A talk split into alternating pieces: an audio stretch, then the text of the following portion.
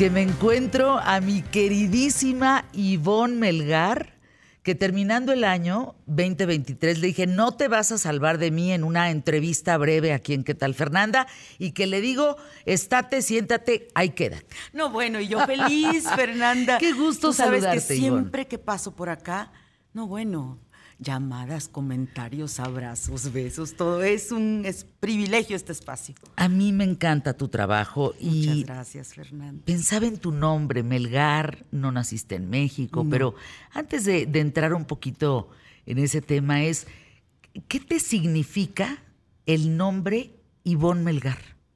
Fíjate que cuando llego a México a los 13 años y me empiezan a decir del niño héroe, entendí que era un apellido poderoso, porque estaba en la mente de todos los niños, siendo un apellido que no es tan común.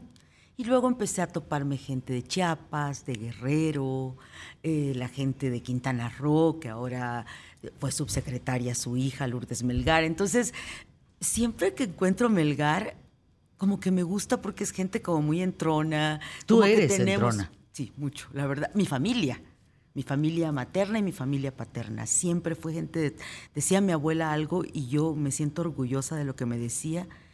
Nunca te tengas lástima, hija.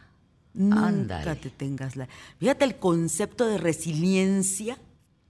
En su mente era una campesina que mataba cerdos, que tenía una tienda en un pueblo, descalza, eh, hasta entrada mucho a la edad, perdió todos sus dientes con sus 14 hijos. Pero esa frase que me decía, hija, nunca, te te- nunca hay que tenerse lástima. Wow. Que quería decir, hay que trabajar, hay que seguir, hay que hacer lo que nos toca. Si hubiera gente que no te conoce, ¿cómo te presentarías? Cronista, cronista, cronista de la vida, apasionada de entender, eh, de entender cómo, cómo, cómo construimos bienes públicos y cómo se administran o gobiernan. Desde todos los poderes.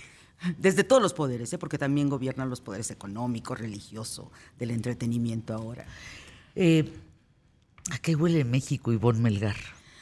a una pluralidad que no puede sofocarse bajo ninguna narrativa, discurso, posverdad, idolatría. México es un estallamiento de diversidad, es impresionante. Fíjense que yo conozco a Ivonne hace muchos años. Empezaste en el 89 con Jorge Fernández Menéndez. Así es. Gran compañero, gran amigo. Amigo quien- del alma. Amigo del alma. Y luego de ahí has brincado a muchos lugares y hoy te encuentras haciendo un periodismo y una crónica de primer nivel. Muchas gracias, Fernanda. Eh, ¿Qué te impulsa todos los días? Fíjate que me siento muy orgullosa de ser, quizás, de haber hecho algo que yo admiraba en los estadounidenses. Y era cómo terminan siendo periodistas hasta el final de su vida sin sentir que se estancaron. Siendo reporteros de todos los días. No se retiran. Sin sentir que se quedaron abajo. Y ese es el orgullo que yo tengo muy en alto.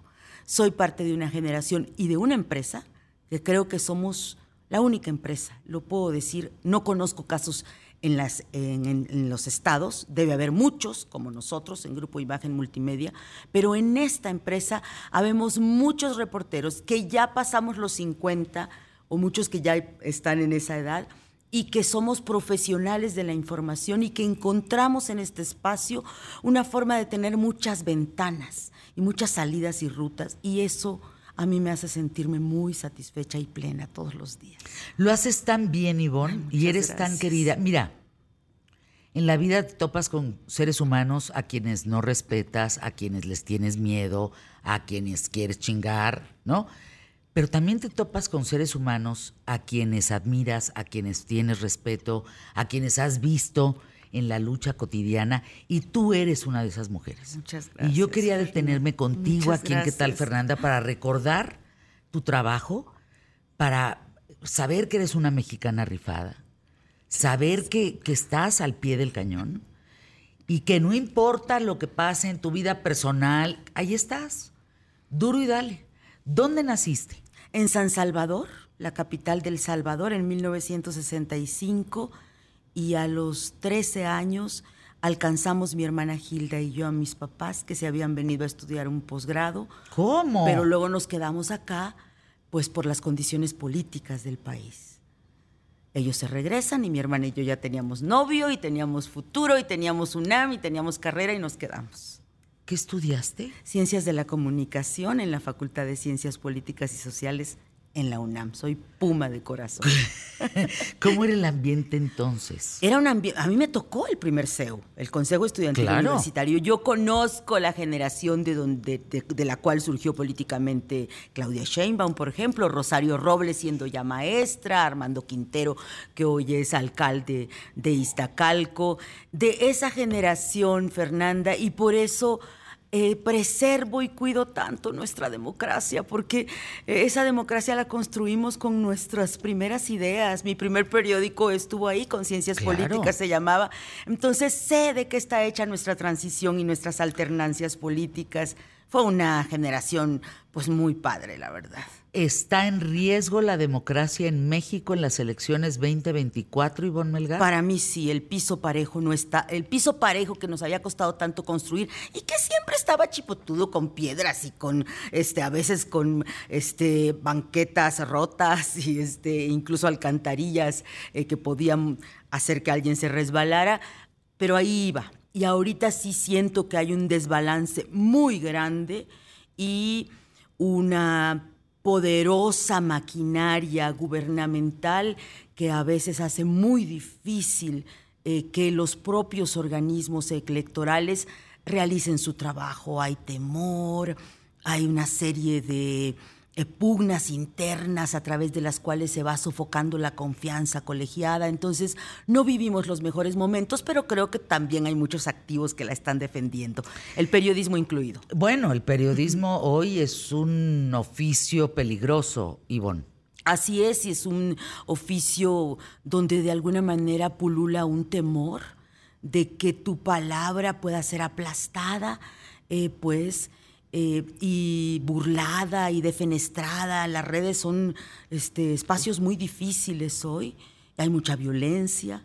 Entonces tenemos que hacer acopio de templanza, de confianza, pero pues también de dignidad y de defensa, ¿no? Porque si, si perdemos nuestra dignidad y nuestra valentía, pues nos quedamos desnudas. Eh, si hubiera ganado la presidencia Andrés Manuel López Obrador, pero no con la mayoría, habría sido otro México. Por supuesto. Lo mismo puede suceder en adelante. Claro, es que fíjate que eh, yo he tenido ese privilegio tan grande, es que el periodismo es una belleza, la verdad. Eh, lo que me manden a cubrir, yo siempre soy feliz. Pero cuando yo termino de cubrir presidencia, que la cubrí casi cerca de una década, esta empresa me envió al Congreso, a la Cámara de Diputados. Y la verdad es que ha sido una gozada, pero una gozada impresionante, porque entonces entiendes por qué el país es como es, por qué es tan diferente, por qué los de Coahuila son totalmente diferentes a los de Oaxaca, pero los de Veracruz y los de Puebla, esa diversidad. Ahí se empieza a oler la las cosas cuando se tuercen, por ejemplo, todo lo que fue el sexenio de Peña Nieto, ahí se sentía que había muchos problemas con la rendición de cuentas, por ejemplo. Entonces, yo creo que sí ese desbalance hizo que se paralizara la política. La política está paralizada. Eh, querida Fernanda. no se hizo política. No se hizo política. Por ejemplo, tantos esfuerzos, imagínate, de la fiscal Ernestina Godoy, de su partido, de sus aliados, para poder lograr una ratificación. Se quedaron a tres votos. Si toda esa energía la hubieran canalizado en hacer política, estaría ratificada, porque solo les faltaron tres votos. Pero como se enfrentaron con otros instrumentos, pues esos instrumentos rompieron el diálogo y por eso no lo logró. ¿Ya no se cabildea? ¿Ya se agarra billetazos? Se, mucho amago, mucho amago, algunos acuerdos arriba, en algunas cosas todos los coordinadores de las bancadas tienen coincidencia, como por ejemplo destruir el Tribunal Electoral, en algún momento le quisieron maniatar para que no avanzaran estas acciones afirmativas y muchas cosas que la democracia paritaria ha construido en este país, pero son eh, raros. El club de Toby, digo yo, siempre suma a todos, ¿no? En todas partes, pero eh, no, falta mucho diálogo. Cuando lo hay, algún sector más radical lo rompe, eh, no se construyó confianza y todo es sometimiento y como una competencia de fuerzas, ¿no? un juego de vencidas. Esa es la tristeza que hoy nos empaña y por eso muchas amistades pues ya no les das la vuelta o te dan la vuelta, ¿no? Porque si no coincides con ellas, sienten que estás traicionando algo que pues no nos pasaba en, en el pasado inmediato. Saldívar se inmoló, Piña resistió y ahora no hay rumbo. Mira, fíjate, es muy trágico para mí que las grandes inteligencias de este país de repente no puedan construir bienes públicos con diálogo. Yo admiro mucho la inteligencia de Arturo Saldívar, me parece uno de los ministros más importantes que hemos tenido y bueno, toma una ruta política, que lo cual me parece legítimo, todos tenemos derecho, pero lo toma en un, en un momento donde hay que polarizar y hay que destruir para ganar puntos. Esa es la, parte ahí llega triste, ¿no? Y ahí llega Norma. Y para mí sí, y lo escribí en estas páginas de Excelsior, Norma Piña fue el personaje de 2023, porque su resistencia y su capacidad de llevar ese cuerpo colegiado logra incluso que eh, tenga que irse Arturo Saldívar porque sintió que ya no tenía espacio en esa, en esa nueva fuerza colegiada que es la, eh, la Suprema Corte de Justicia. ¿Y ahora en 15 minutos? 15 minutos, 15 segundos. ¿Qué hay? Yo creo que tenemos que seguir buscando que la verdad sea la sustancia del trabajo que realizamos, no la posverdad, no la propaganda, no la publicidad. Y a eso nos dedicamos tú y yo todos los días, Fernando. Es un agasajo. Esta mujer es un agasajo por donde la vean. Bueno, este es tu espacio, ¿eh? Muchísimas gracias. Cuando quieras, por favor. Cuando quieras, si te da tiempo, porque tiempo, tiempo es lo que nos falta. Así es. Gracias. Un privilegio, gracias por esta invitación. Gracias, mi Excelente querida año para Melgar. gracias, igualmente. Arrancamos el programa Pie Derecho, quédate conmigo. Vamos hoy por el mejor programa, solo hoy, quién sabe ayer, quién sabe mañana. Empezamos QTF.